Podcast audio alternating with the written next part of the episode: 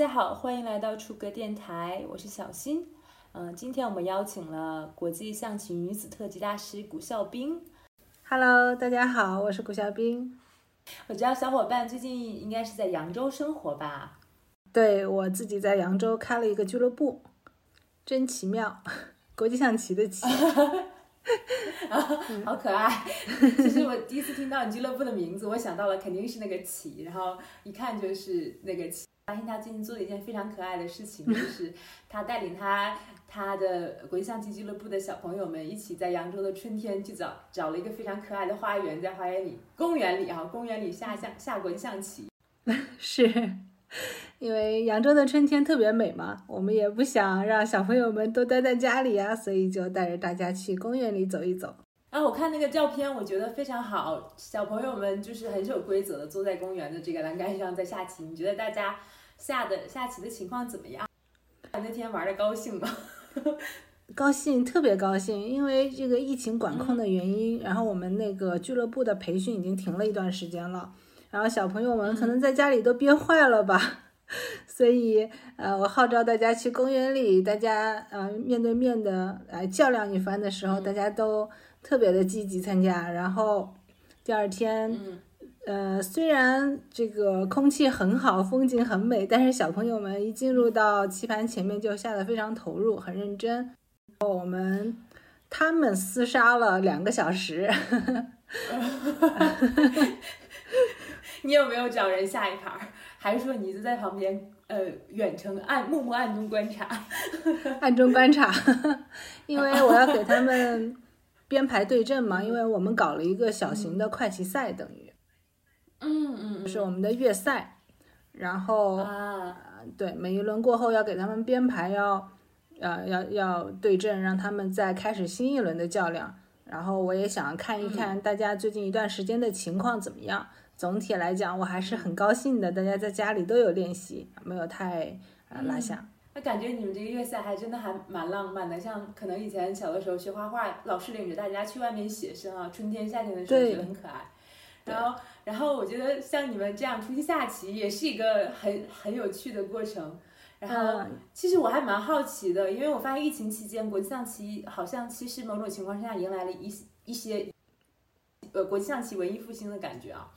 特别是在欧美国家，国际象棋的这整体的普及环境比较好，很多人都开始下网棋，然后还有很多很有名的选手也在网上开自己的直播。可能我很好奇的是，对于一名职业选手来讲，哈。你是觉得下网棋和下面对面下棋哪一种效果更好，或者说你你感受有什么不同吗？对，因为去年在疫情期间，正好又有一部那个呃《女王的棋局》那部、嗯、那部片大火嘛，火对，所以国际象棋在欧美一下子就一下子就变得特别的火爆啊，就是嗯吸引了很多很多的人来学棋。然后，嗯，呃，再加上因为疫情，大家基本上在家里的时间多，所以在线上能够进行的项目，那国际象棋其实是占有很大的优势的，因为我们线上可以很顺利的进行，所以那现在的网网赛变得越来越流行，而且最重要的就是因为疫情的原因嘛。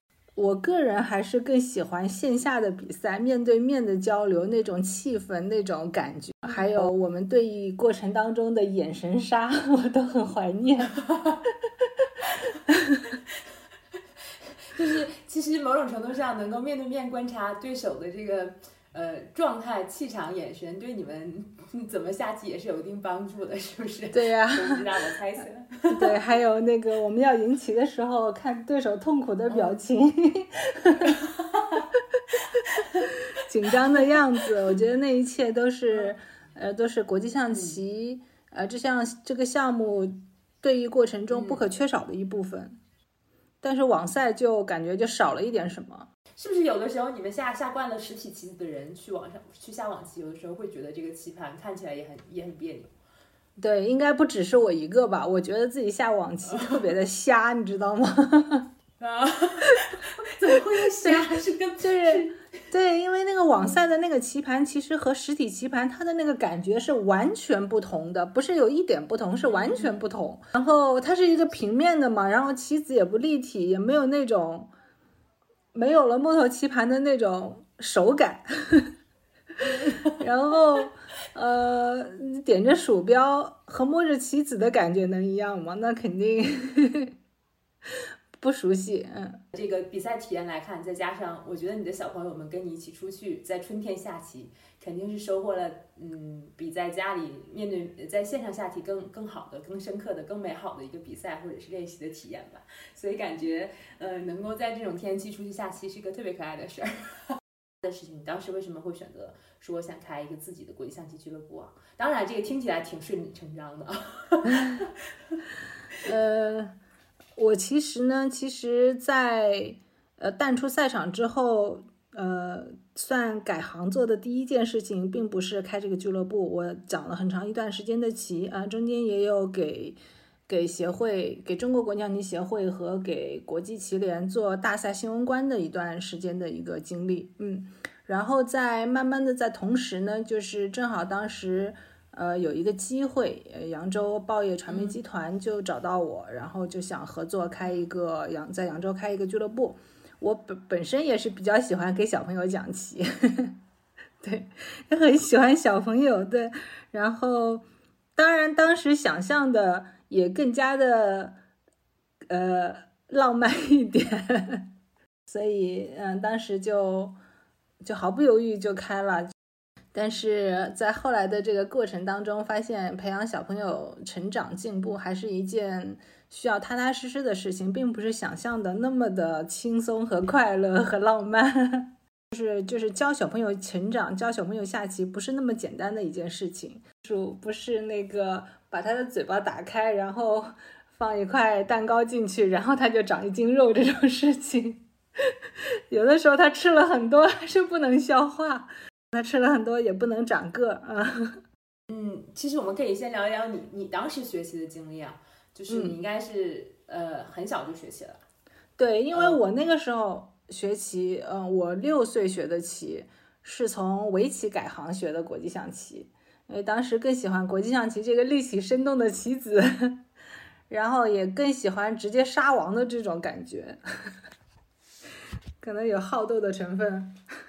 好斗的血液，嗯，因为我比较早，在十岁的时候拿了这个全国儿童冠军，然后就开始进入到半职业的一个一个领域当中来，啊，这也是我说为什么现在教小朋友的感觉就是和自己想象的不一样，因为我当时是很早就进入了一个这个半职业的这种状态，但是现在的小朋友他们都不是啊，他们都不是，那他们的进步也好，平时投在。这个放在棋上的时间和精力，那都和我当时是不能够比的，所以这也是自己呃一开始没有做好这个心理准备的一方面。呃，你所说的半职业的状态是什么样子？因为我十岁拿了少年冠军之后，就进入的国家少年队去训练了，是一种封闭式的呃集体的生活，嗯，对，功课基本上就停下来了。呃，每天早晨是先起来出操，我后来觉得这个还是挺重要的，身体锻炼啊。还就是训练了，呃，白天一天基本上都是小伙伴们聚在一起下棋，嗯，一起研究，然后可能有教练对我们进行指导，就是这样，好几年呢。在天津国家少年队，但我要说一下，我当时是因为家里面对文化这一块特别的重视，所以我当时那两年都是一半时间在天津国家队训练、国少队训练，另外一半时间都还回来补课啊。但是大部分的小朋友都是完完全全的在那里啊接受一个专业式的封闭式的训练。嗯，可能国内比较常见的专业专业运动员的模式还是比较像的，大家可能。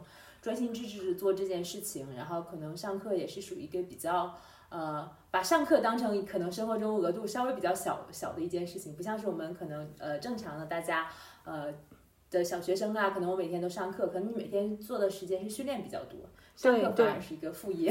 对，基本上就是基本上就是训练。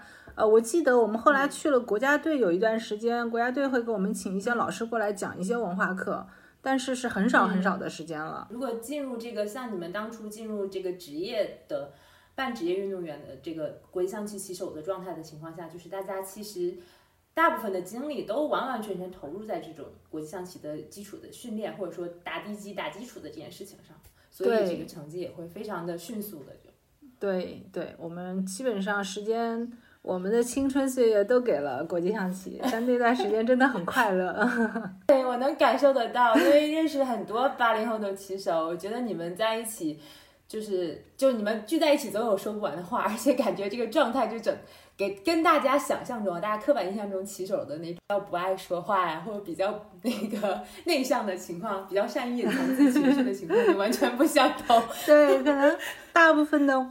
外人对国际象棋棋手有一种这个认识，就是大家都比较内敛，然后不太爱说话。但其实我们小伙伴聚在一起的时候，还是性格还是很奔放的，还是很外向的。因为大家从小都聚，从小就生活在一起。其实那个年纪的小朋友，就算是正常读书上学的，也不会有那么长的时间。就是生活在一块儿，所以大家聚在一起，生活在一起，就像兄弟姐妹一样，天天朝夕相对啊，然后就处的非常的，都都相处的非常的好啊，然后自然也就有很多很多的话，共同话题，因为大家又都做一同样一件事情啊，嗯嗯，每天都在棋棋盘上那个叫什么？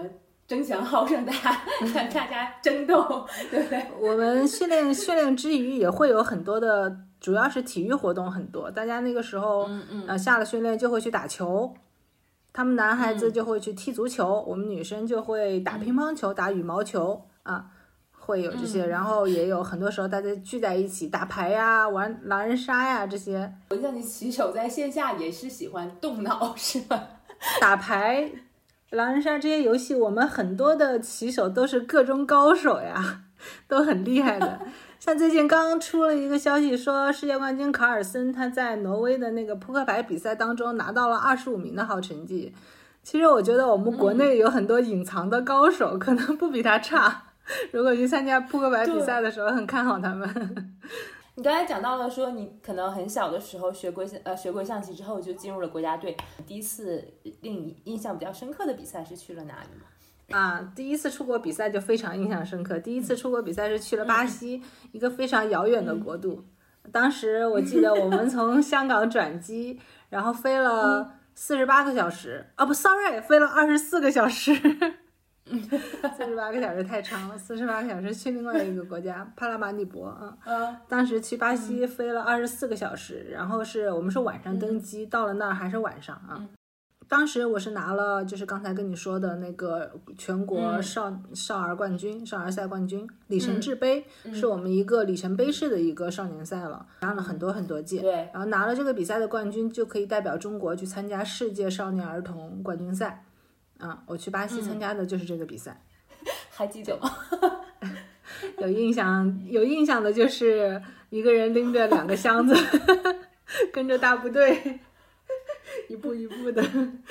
但是我那次比赛很有趣的是，在比赛结束的时候，那个赛场的裁判，所有裁判一块画了一个，画了一张我的像给我。可能是我小时候比较可爱，那个画起来胖嘟嘟的，然后。然后他们都在上面签了名，满满一张纸，嗯，哦，好可爱。我现在都忘了为什么，但还留着这个呢。嗯，那你们去参加世界比赛，比如说你们去世界比赛的这个的一个行程的流程是什么？因为可能你你什么时候到那儿，你要提前多久到啊？你当时准备这个比赛的情况大概是怎么准备？这个流程是怎么样？嗯，我们准备比赛应该不是从到了那儿之后才开始，应该是在。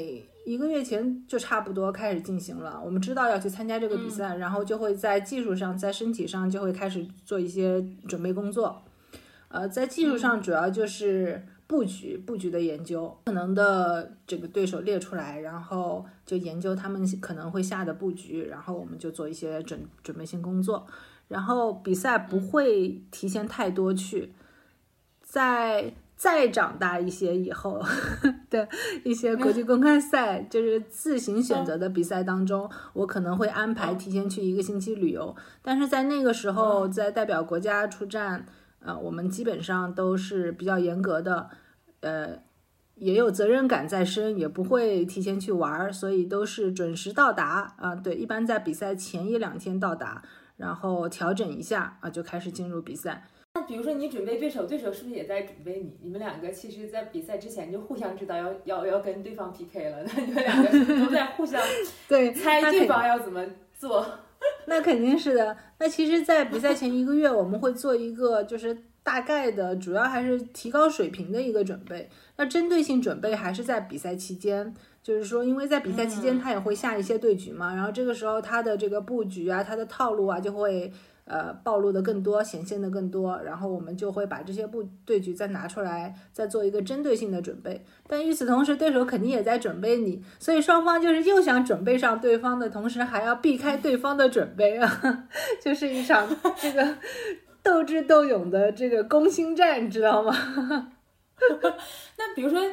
就是现在的，就是下一个，比如说可能水平没有这么高的比赛，就小朋友们或者说可能比较业余的人下比赛也会这样吗？还是说大家就直接上去就下？现在很多小朋友的比赛也已经开始斗智斗勇，因为我们现在很多小朋友的比赛，对他们的教练都是国内知名的棋手，对不对？然后我们准备对方小朋友就会去看他的教练是下什么布局的啊，真的？对，对。都都这么专业，是。我开个玩笑啊，因为我那个呃，在早早些年专业的时候，可能有两个布局套路，我下的还比较熟练，然后一直在下，我也讲了很多这个布局方面的课程。然后我的小朋友在参加省内比赛的时候，经常一整个比赛都下不上这个布局，你知道吗？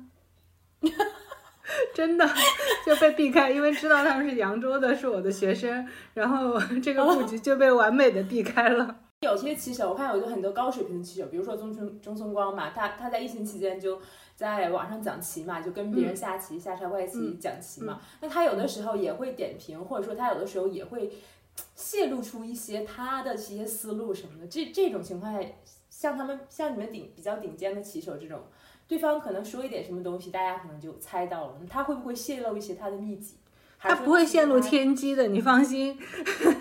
他会告诉你他的思路，但是他不会告诉你他真正的布局的那个具体招数。啊，对。那比如说像像这种水平可能比较接近，大家都超一流棋手的时候。我会不会他说点什么，我一下子就明白了呢？还是说其实有可能不会给你这个机会？那有可能，有可能会明白，对。但是你自己猜到了和我直接告诉你是两回事嘛？他我不会告诉你的啊。如果你真的那么聪明猜到了，那你就猜到了。我也我也他们超一流高手之间也不会真的那么小气的，啊，因为他们都很自信。因为水平也足够高，对，水平足够高，你知道一点就知道一点，我不 care，就这样啊。比较大的比赛的时候，比如说候选人赛呀，那可能一个骑手出战，他背后也会有自己的这个团队。然后这些顶尖的赛事，他们团队的成员，呃，有些在比赛结束之后会告诉你的，就已经算是好的了啊。有很多在这个比赛结束了之后，你可能都不知道他的这个团员是哪些。是，我可以告诉你，呃，我可以告诉你，有些比赛，有些棋手可以从那些就是机票、酒店的那些信息当中看到其他的成员，就会 真的会看到啊。这个套路太明太太深刻了。对，个别情况就是个别情况，对。但就是告诉你，就是想说这个这些是很重要的，因为助手团。他们去帮助骑手准备比赛，那么也是也是一个了解他这个准备的，尤其是布局工作的这么一个途径。因为哪个助手的话，那骑手就会准备他助手的布局。可能在其他体育比赛也会有专业的团队去收集对手的信息啊，包括。可能对手甚至对手的最近的饮食情况啊，或者对手的这个食宿酒店的情况啊，可能大家都会考察一番。其实我饮食情况也会考察吗？因为我们项目可能饮食情况还好一点，还好一点。那别的项目，比如说，那可能就比如说以前在，比如说里里约的奥运会吧，可能里约奥运会的时候，中国，比如说中国女排吧，当时吃饭吃不惯嘛，因为中餐比较少嘛。那这个饮食对他们体能的这个影响还是会。就比较大嘛，比如说可能大家出去，像你们出去比赛，是不是有时候也会自己带中餐？会，但是这个东西一般骑手不会保密的，他会很慷慨的告诉你他在吃什么，他吃的习不习惯。对，因为。骑手还是就是它不是一个纯体能类项目嘛，对吧？对，就有一些可能体能体能类项目的话，比如说这个我的这个补给啊或者什么也是一个秘密吧，是不是？可能他的要求更为专业，在体能方面不是纯体能项目，所以说可能关注的不不会那么细致，对吧？所以说其实你们骑手在食谱上也没有什么要求，也不会验兴奋剂哈。赛后会会会有要求。首先，我们在食谱上，呃，有很多就是顶级赛事，他们在食谱上是肯定有要求的。啊，他们有他们偏爱的食物，这些食物可能会呃对他们的身体啊，会对他们的心情啊，都都有更好的调节的作用嘛。那兴奋剂我们有啊，有有检查的，世锦赛就检查，其他的一些高级别的赛事应该也会检查。呃，不，奥运会就，世锦赛、亚运会啊这种比赛可能会检查，对，奥赛可能会检查，对对。奥赛会检查，其他的商业赛事啊，可能就不会检查了。是，对，但其实我不不知道兴奋剂对国际象棋究竟有多大的帮助，因为你太嗨了的状态，你的棋不会必下的好。嗯，对，对，跟体能体能类项目还是不一样。不一样。那你下了这么多比赛？你觉得可能让你觉得下的很舒服的比赛，或者说让你觉得嗯很奇妙的比赛是什么？有一次在澳大利亚拿了一个女子大师邀请赛的冠军，嗯嗯，那肯定是比较开心的一个赛事了啊。嗯嗯，也挺奇妙的，因为我们住的地方每天要呃先转这个，先先转大巴，再小巴，然后再转火车，然后再走一段路到赛场，来回在路上要花两个小时。但是，呃，在这个过程当中，我们也，呃，那次我爸爸和赵俊都陪我去了，然后他们两个在我比赛期间也在澳大利亚旅游了，然后我也跟他们一起出去玩儿，对，上午出去玩儿，下午比赛，然后在这个路途当中也会等于是浏览了一下当地的风光。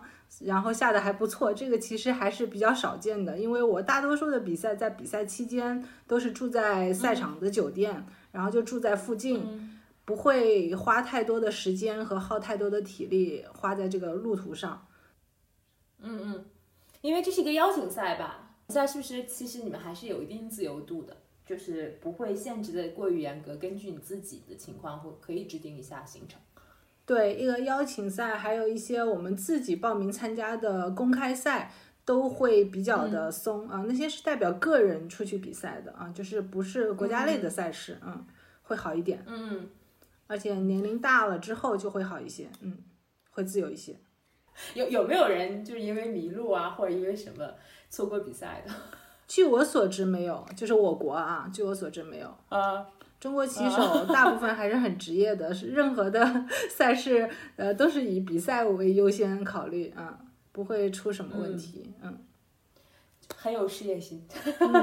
对，你刚才提到的说，你去过一个四路途四十多个小时的比赛，苏里南是不是？苏里南国际赛，帕拉马里博，嗯，去到那儿，呃，我可能在那个风景比较优美的地方，都下的还行。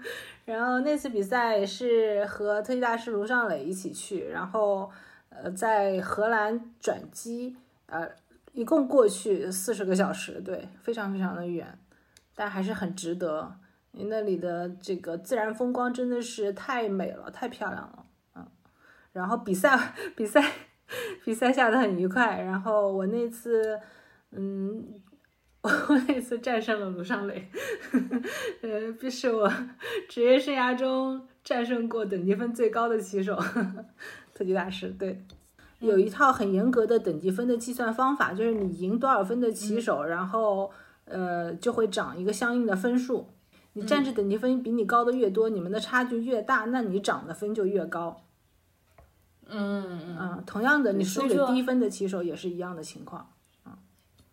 嗯嗯。所以说，有的时候你们下比赛，比如说你们，你刚才提到了说你有很多可以选择的个人比赛，这种情况下，有的时候你们是不是也会很很精心的挑选一下，或者也会过一遍这这次比赛要去参加的棋手们都有谁？会会会，那些呃，我觉得男棋手可能会更注重这个比赛的质量，嗯，呃，女棋手，尤其是我，可能会更注重这个城市的风光。会选一些地点好的地方，你暴露了贪玩的本性。因为我等级分也不是那么高嘛，因为有一些等级分高的男棋手，他如果这个比赛的级别很低，那他去下了就没什么意思。啊，因为我的等级分本来，因为女棋手等级分本来就在比赛当中不会排名很高，所以我们的可选择性就很大，不会这个比赛不会说低到以我的分为一个最高标准，你明白吗？所以，我大部分的比赛我都是可以去参加，因为我们这个公开赛都是男女混合的。对，这里说一下，就是男女混合一个赛制啊。后来那个过了几年之后，就很高兴接到苏里南那边的消息，他们很希望就是让小朋友过来和我们这边的小朋友交流一下。后来我们经过几方的努力之后，他们就来了，先来了扬州啊，苏里南来了几个小朋友和我们扬州的小棋手进行了交流。嗯。记不得具体的比分了，但是呃，过程都是很愉快的。然后他们在来完扬州之后，又去了杭州，好像好像是杭州，反正又去找了一下卢尚磊啊，嗯，跟我们又再一次的交流了一下，结成了对深刻的友谊。对，你刚才说你你在。这个风景比较优美的地方，骑下的会比较好。有没有是有有是不是时而的情况下也有例外？比如说风景太美好了，耽误了你啊下棋的专注力。有一次在西班牙，在一个西切斯，在一个海边的一个小小城里面比赛，然后那个赛场就在地中海旁边，然后嗯对，呃风景非常的优美，然后经常。不是经常就最后一盘棋，我那个比赛前面也是下的很好，然后后面又开始连输，因为我经常犯这样的错误，就是一个比赛前面下的很好，后面全输光，导致我国一位著名的棋手就跟我说，早劝我早点退役，然后等国际象棋赛制变成五盘棋或者七盘棋的时候再叫我回来参赛。嗯，对，然后说回西班牙的那个比赛，然后前面。呃，一度坐到了就是男子比赛的主席台上啊，后来连输了几盘，最后一盘棋，当时脑子已经有一点不灵活了，已经缺氧了，然后再加上我那天那天的那个日落特别特别的美啊，然后我就被整个被吸引住了，就发了好长时间的呆，然后再回过神来的时候就送了个字，呃，这个太不专业了，说起来，但是现在想起来都是。都是很愉快的经历啊，犯错误，嗯，应该也不少见，但是因为这样看窗外风景，然后导致送子的可能也不多见，所以印象印象非常深刻。所以赛场太美是一个圈套，你要留神。那那我觉得这个圈套对主场棋手来讲非常有优势，对。就是我已经习惯了这样的美景，是 我可以视而不见。嗯，你说起这个，我突然一下子脑子里闪过，有一年我们在绍兴下联赛，那种主客场制的联赛，然后当时的那个主场非常非常热情，我们中午吃饭的时候就让我们尝尝了当地的黄酒。啊，那你知道喝完黄酒去比赛是什么感觉吗？但是主场棋手也喝了，但他们就很有优势，他们很习惯啊。对，这个是开玩笑。我我们那个比赛前期没有怎么喝啊，但是比完赛喝。然后这是他们开的一个玩笑，就是我们可以让你们喝点黄酒去比赛。这个还是叫什么讲？还是挺挺有挺有震慑力的。嗯，那比如说你们这么长时间的比赛，每一个比赛之中，你们最担心或者说对你们来讲，对你来讲最痛苦的事情是什么？有什么困难？在比赛过程当中是担心体力不够，嗯，然后在比完赛之后又担心精力过剩睡不着，对，下下了一半的时候害怕体力不够了，快睡着了，下完棋之后又担心脑子停不下来，睡不着觉，就是每天可能下完棋之后就会，那你第二天还要继续下比赛一盘棋最多能下到七八个小时。那晚上那个再再加上复一会儿盘，然后研究一下，晚上睡不着觉是很常见的事情，也是很多棋手的对一个职业病吧，我觉得可能算是。经过比如说比赛长时间的失眠的情况，对我就是比较这个典型的两三个月的时间就失眠，嗯，可能每天晚上能睡着两三个小时就很不错了，嗯。然后就在这两个三三个月期间，我还参加了几好几个比赛，现在想起来都觉得，嗯，人还是很皮实的，对。可能你们听起来都觉得有一点神奇啊，对，但其实人还是比想象的要皮实很多，嗯。那你每天不是活在云端？嗯，所以每天比赛的时候就像腾云驾雾一样，知道吗？踩在云端的那种感觉。嗯，随时都会摔下去。听过很多骑手这个失眠的事情，但是我就觉得，就这个是确实令我很难想象。我都觉得这国际象棋看起来不像是一项，怎么讲？不像是一项运动，像是一件极限运动。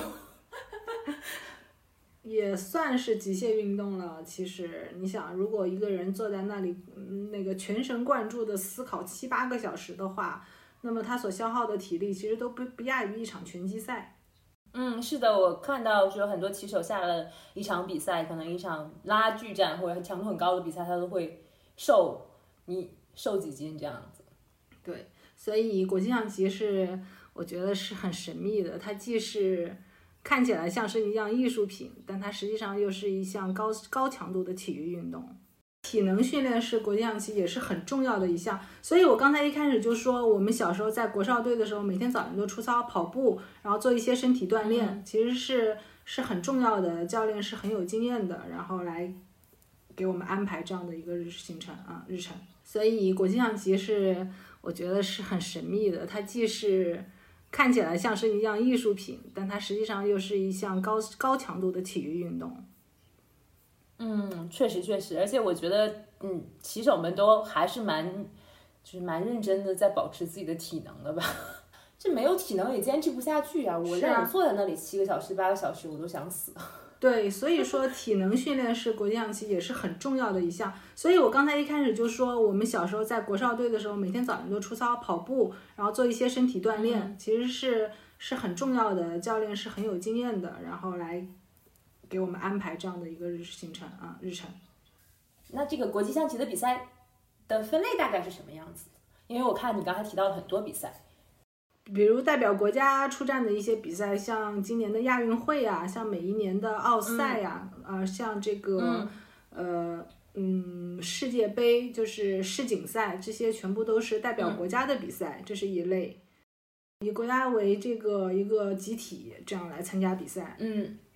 然后可能你也要通过层层的选拔啊，一些选拔制度，这些比赛都会比较严格，也会比较拔尖啊，一些特别拔尖的棋手才可以去参加。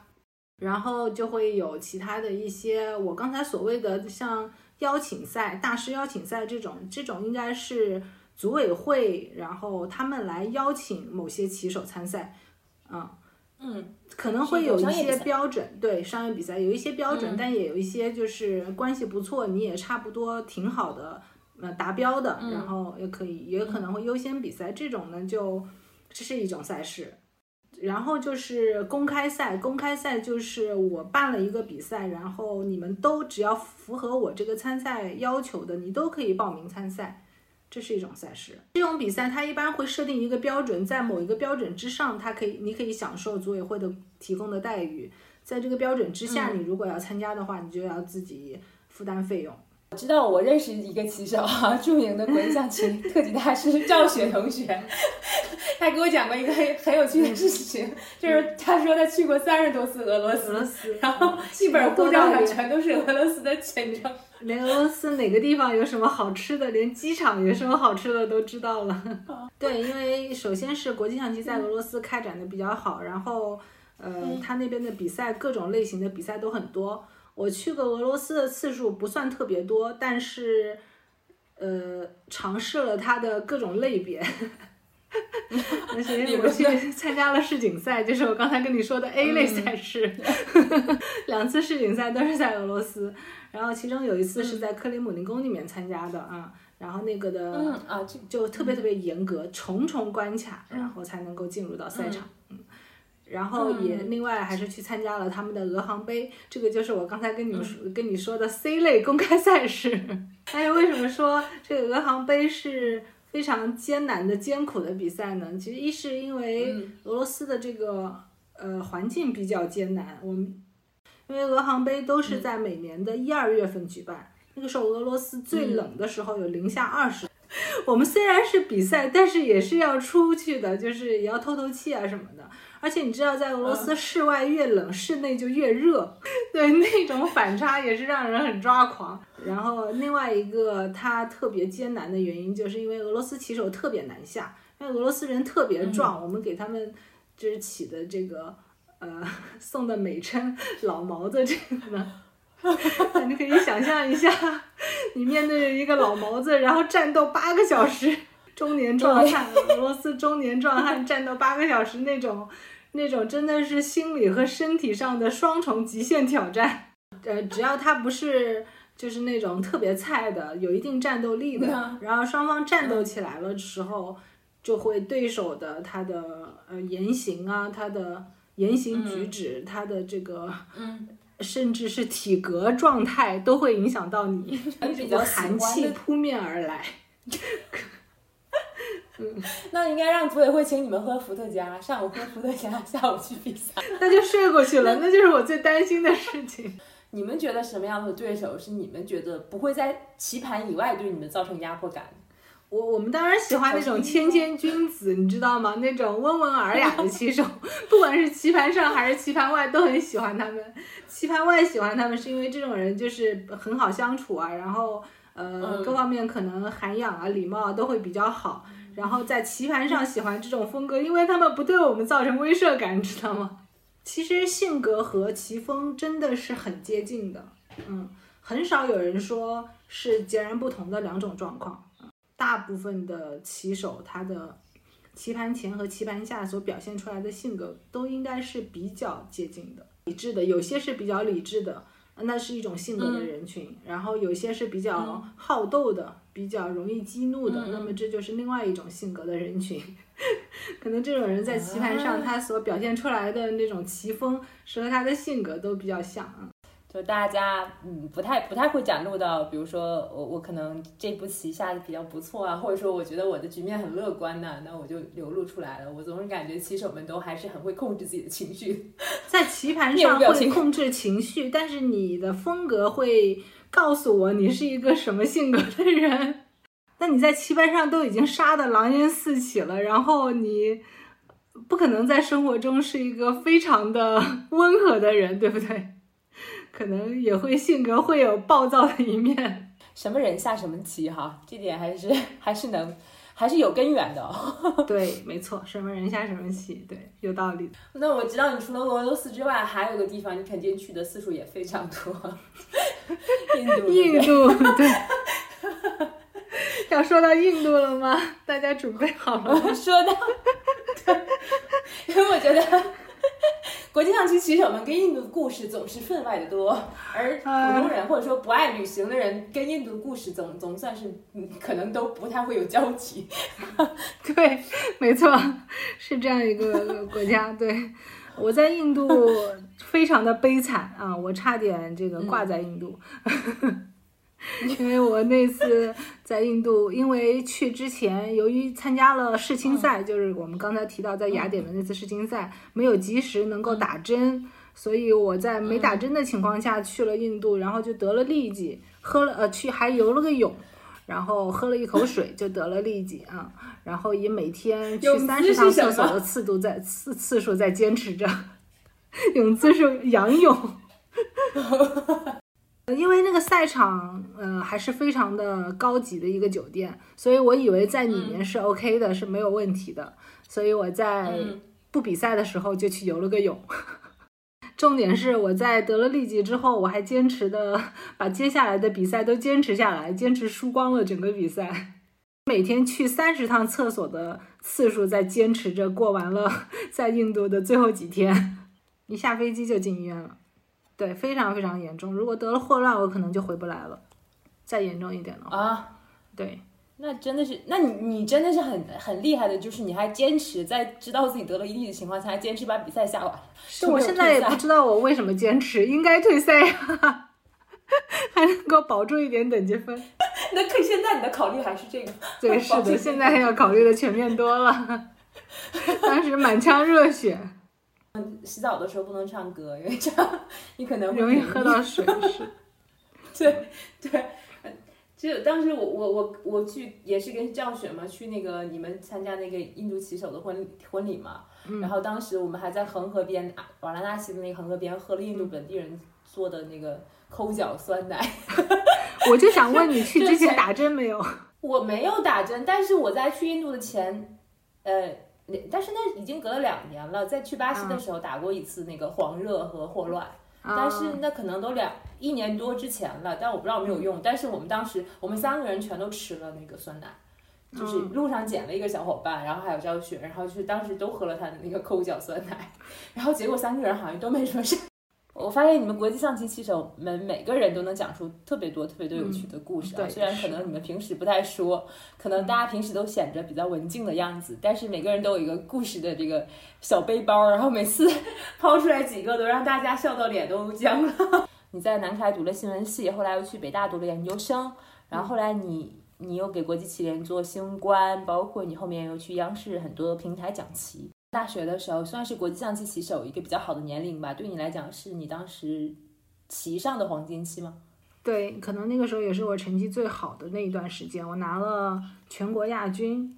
很多运动员吧，或者说很多可能下棋的棋手吧，围棋啊、国际象棋啊，很多棋手，我发现他们可能到了，呃。呃，可能该上大学的年纪，大家都会去选择去上大学。然后，可能有的人的反应是说，我觉得可能我出去上了大学，呃，有了另一片视野之后，发现对我的棋还挺有帮助的。那我不知道你的感受是什么样？你觉得当时这个决定对你的棋是有帮？我其实，呃，现在想起来是有一些遗憾，也有一些后悔的。我觉得。在一个就是说，在一个棋手的这个职业生涯的最关键的那几年，是应该要全心全意的投入在这件事情当中的，除非你真的是那种非常顶尖的天才，否则一般的人是很难同时做好两件事情的。这是我的一点经验。对，嗯，可能上学的那段经历会对你的其他方面有所有所帮助，但是你把你最好的这个时间。花费了一些在其他的事情上，那么你的这个专业肯定是受到影响的。呃，如果你真的是一个非常非常爱棋，很希望在这个项目上有所成的一个棋手，那一定是要珍惜自己黄金年纪，比如说是在十七到二十到二十二这这一段时间之内，最好是全心全意的投入到棋盘当中。现在有这些感悟，也有一些遗憾，对，会有一些遗憾。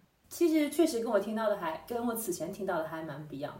此前听到的就像我刚才讲的，可能我听到的更多还是大家会觉得是不是会对我棋盘的某些表现有帮助。但现在看起来，如果我把下棋作为一个生活方式的话，它可能对我呃理解棋或者说理理解理解很多东西有一定的帮助。如果说我只是把棋作为一个，也不说只是，我是把棋作为我的事业或作为我一个非常呃想要在此中取得成就的一个项目来讲，那。更专注的投入反而是更有帮助的，这是我的感想，对，是我的一点感悟，嗯，因为我觉得自己还是非常的喜欢下棋啊。随着年龄的增长和生活中的事情越来越多，我对棋的热情没有减退啊，反而会越来越强，真的也是挺奇怪的，嗯。最近疫情期间还每天都在钻研，每天都在做题做练习，嗯，非常开心，像。像打怪吗？像打游戏打副本？对，像打怪，就是像打怪，一点都没错。你自己是不是也也在关注？比如说，可能最近有什么比赛啊，你也会去看啊，看大家下的怎么样？而对，而且我觉得你你有的时候看起来好像。是不是看着也很过瘾？觉得 对，最近刚看了，昨天刚看了，前两天他们那个亚运会选拔，丁立人和韦毅的一盘棋下的非常非常的精彩。那个韦毅的王在中局阶段就在棋盘上裸奔了一圈，真的啊，非常精彩的一盘对局。嗯，我知道你最近可能你是不是时而也还是在下联赛，但是可能没有以前多了。对，去年年底下了一次联赛，就是线上的嘛。就是我跟你说下线上的比赛，感觉自己很瞎。这个感想就是来自于去年的 年底的联赛。对，你讲了很多棋，然后是跟李超搭档很多很多年，是吧？对，跟那我特别好奇讲棋，讲棋跟下棋的感受有什么比？讲棋不紧张，讲棋不难受，也不懊悔，没有情绪，只有快乐。对我还是很喜欢讲棋的，很快乐。看着那个，看着指数，然后指数都是对的嘛，然后就总觉得他们犯了错。然后有一次，我就问我的我的一位 好搭档，就问他为什么为什么我看他们下棋的时候都送，但是跟我下的时候就不送。然后我的搭档就跟我说，因为他们还没送的时候，你自己就送上去了，听一次笑一次是吧？对，对，听一次笑一次，我觉得很搞笑。讲棋的时候，嗯，就把棋盘上的这种情况分，就是把它分解或者把它翻译成一个比较有趣的语言。这个这个工作是难的吗？或者说对你来讲是挑战吗？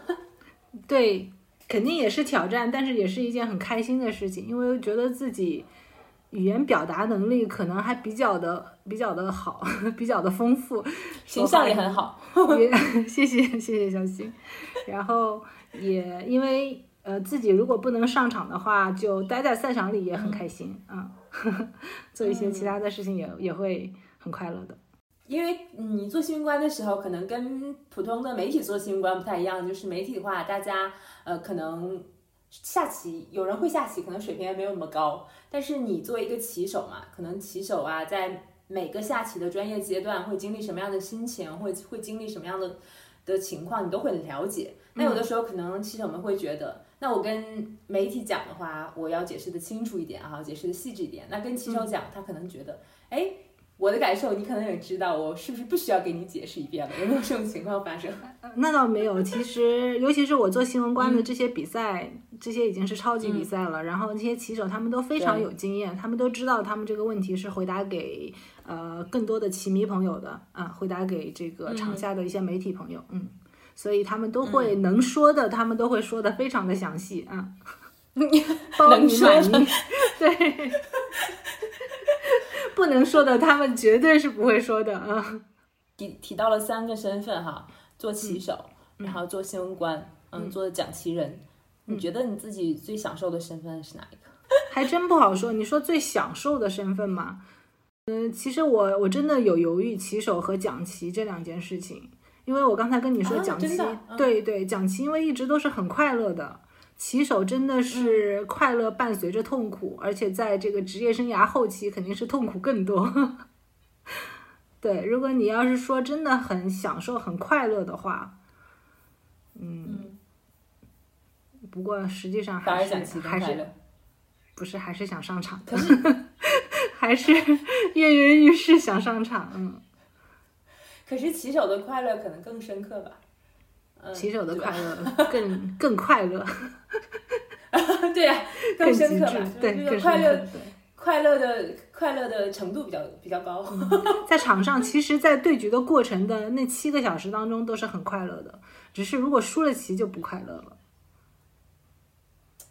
输棋的痛苦可以言传吗？不可以言传，真的，嗯，很难安慰的。棋手输了棋之后。嗯，假如说你，我想安慰你，然后我们同为棋手，我们水平也差不多。嗯、你输棋了，我想安慰你，我可以安慰到你吗？你可以拍拍我的肩膀说：“哎，就行了。啊，就棋手们之间互相安慰的方式也不是不说话的，是吗？就是大家也不会聊特别多细节，是吗？不会，不会，嗯。但是会，就是我们，嗯。男棋手之间可能会去讨论一下棋，不会说任何的情绪上的话。嗯，女棋手可能会简单的安抚一下情绪，比如说拍拍肩膀啊，抱一下，送点吃的呀，啊、呃，对，也不会说太多的什么，哎呀，别想了，别难受了，别郁闷了，这些都是没有用的啊，缓解不了。也就是说，无论怎样，痛苦是存在的，就必须要克服。对，忘不了。嗯。自己寻找去这个对抗他的一个方法吧，这也是棋手的必修课。嗯，我第一次参加呃带队参加比赛的时候，我们的小棋手输了棋之后，全都流着眼泪出来了，然后我也跟着他们一块儿哭了。你以前比赛的时候爱哭吗？特别爱哭，以前 以前真的是爱哭的最爱哭的女骑手到最爱哭的女教练。有男骑手会哭吗？就比如说我下着下着下哭了。我记得一件非常非常刻骨铭心的男棋手在赛场掉眼泪的事情。那个应该是在二零零五还是零六年的这个世界杯团体赛，然后尼华，呃，中国队最后一场对俄罗斯，然后尼华输给了也是俄罗斯名将摩罗佐维奇，然后当时应该还没有出赛场，尼华就用衣服蒙着头就哭了，因为他那半局输了，就导致中国队失利，就导致中国队没有拿到冠军。然后，嗯，对，但这个故事最精彩的部分、最励志的部分还在后面。然后，宁华当时就说，呃，一定要拿到帮助中国男队拿到世界冠军。然后，在十年之后的奥赛上，他做到了。他作为 男队这个队长，然后就和队员们一块儿把中国男队的第一次奥赛冠军的奖杯就捧回来了。有一些国外的国际象棋棋手，他可能在国际象棋之后去寻找完全不同的人生了。可能我去。练太极了，当了太极世界冠军。我去冲浪了，或者我去做什么？就很多棋手都选择了体验其他国际象棋之外的新的人生模式吧。但很多棋手也选择继续留在国际象棋之内，然后我换一种身份，换一个角色去体验国际象棋。我觉得你可能是第二种情况，你现在又开了自己的国际象棋的俱乐部啊。那嗯，你当时可能开这个俱乐部的心情是什么样？或者说你从这个俱乐部上当中获取了新的人生体验？嗯，开这个俱乐部心情当然是很很很开心的。我们都喜欢做不同的尝试嘛，这个也算是不同的尝试了。嗯，然后但是呢，没有想到这是一条其实 还是呃有一定困难的，因为它是一个探索教育的模式，包括是小朋友教育啊。对，其实还是呃。艰难并且意义重大的。我现在经常看到我的学生，他们取得了一些成绩，然后获取获得了更多的这个自豪感和自信，所以我真的觉得是一件一件挺挺骄傲的事情，因为改变了孩子的人生。啊，我来扬州的时候，扬州这边其实国际象棋是没有发展的，啊，没有的这样一个状态。呃，然后在我几年的这个执教之后呢，现在扬州有了第一个棋协大师，也有了一批呃候补棋协大师啊、一级棋手啊，或者是更多的呃认识到了国际象棋、喜欢上国际象棋的孩子，包括家长啊，嗯，对小朋友来讲，最重要的事情是兴趣，对啊，小朋友必须要有兴趣学，有有兴趣练，有兴趣去。呃，动脑筋去努力提高，那么才有，才有这个出成绩或者是坚持下去的可能性。但是呢，对一个小朋友出成绩呢，呃，最重要的事情可能又不是小朋友本身，而是家长的坚持。因为往往在一两次挫折之后，坚持不下去了，想要放弃的或者患得患失的，并不是小朋友，而是家长。呃，很多关于天赋的问题，因为有一句很有名的鸡汤说：“你们努力的程度还不到比天赋的时候。”这句话是对的，这句话是对的，嗯，是非常是非常有道理的。其实，你得先努力坚持到一定的程度，啊，然后才是再往上，嗯，才是比天赋的时候。也就是说，在你想要取得一定的这个成绩和。和水平的话，可以通过科学的训练，可以通过你的呃一定的坚持努力，是肯定可以达到的。觉得可能下棋主要是小孩子的兴趣，我一直也没有太考虑他是否是。但听你这么讲，我觉得似乎听起来是家长的坚持和投入是比较关键的。因为可能比起每周在我这里的一两节课，小朋友每天在家里的花时间的练习，呃，才是。最最最根本的可以取得成绩啊，通向这一条道路的。刚才为什么说就是呃做教练这件事情和我本身的预想有一点不同？它又不是完完全全的，就是仅仅给小朋友传授棋艺知识。我们也花很多的时间要和家长进行沟通啊，要让他们了解到他们在小朋友在国际象棋的成长当中起到了一个非常重要的作用。那他们的陪伴，他们的坚持，他们给小朋友在这个小朋友学习初期，在小朋友年少的时候，给他们这个指明一个方向，呃，这个是很重要的。然后最重要的就是在一两次挫折之后，不能够轻言放弃吧，也不要怀疑小朋友是不是不够聪明啊，是不是在这方面没有潜力啊？我觉得现在的小小朋友营养这么好，都很聪明，都对，都聪明，不会出现就是说完全没有，就是说智商不适合学习这种事情。反正我是没有碰见过的，但是我碰见过更多的情况是。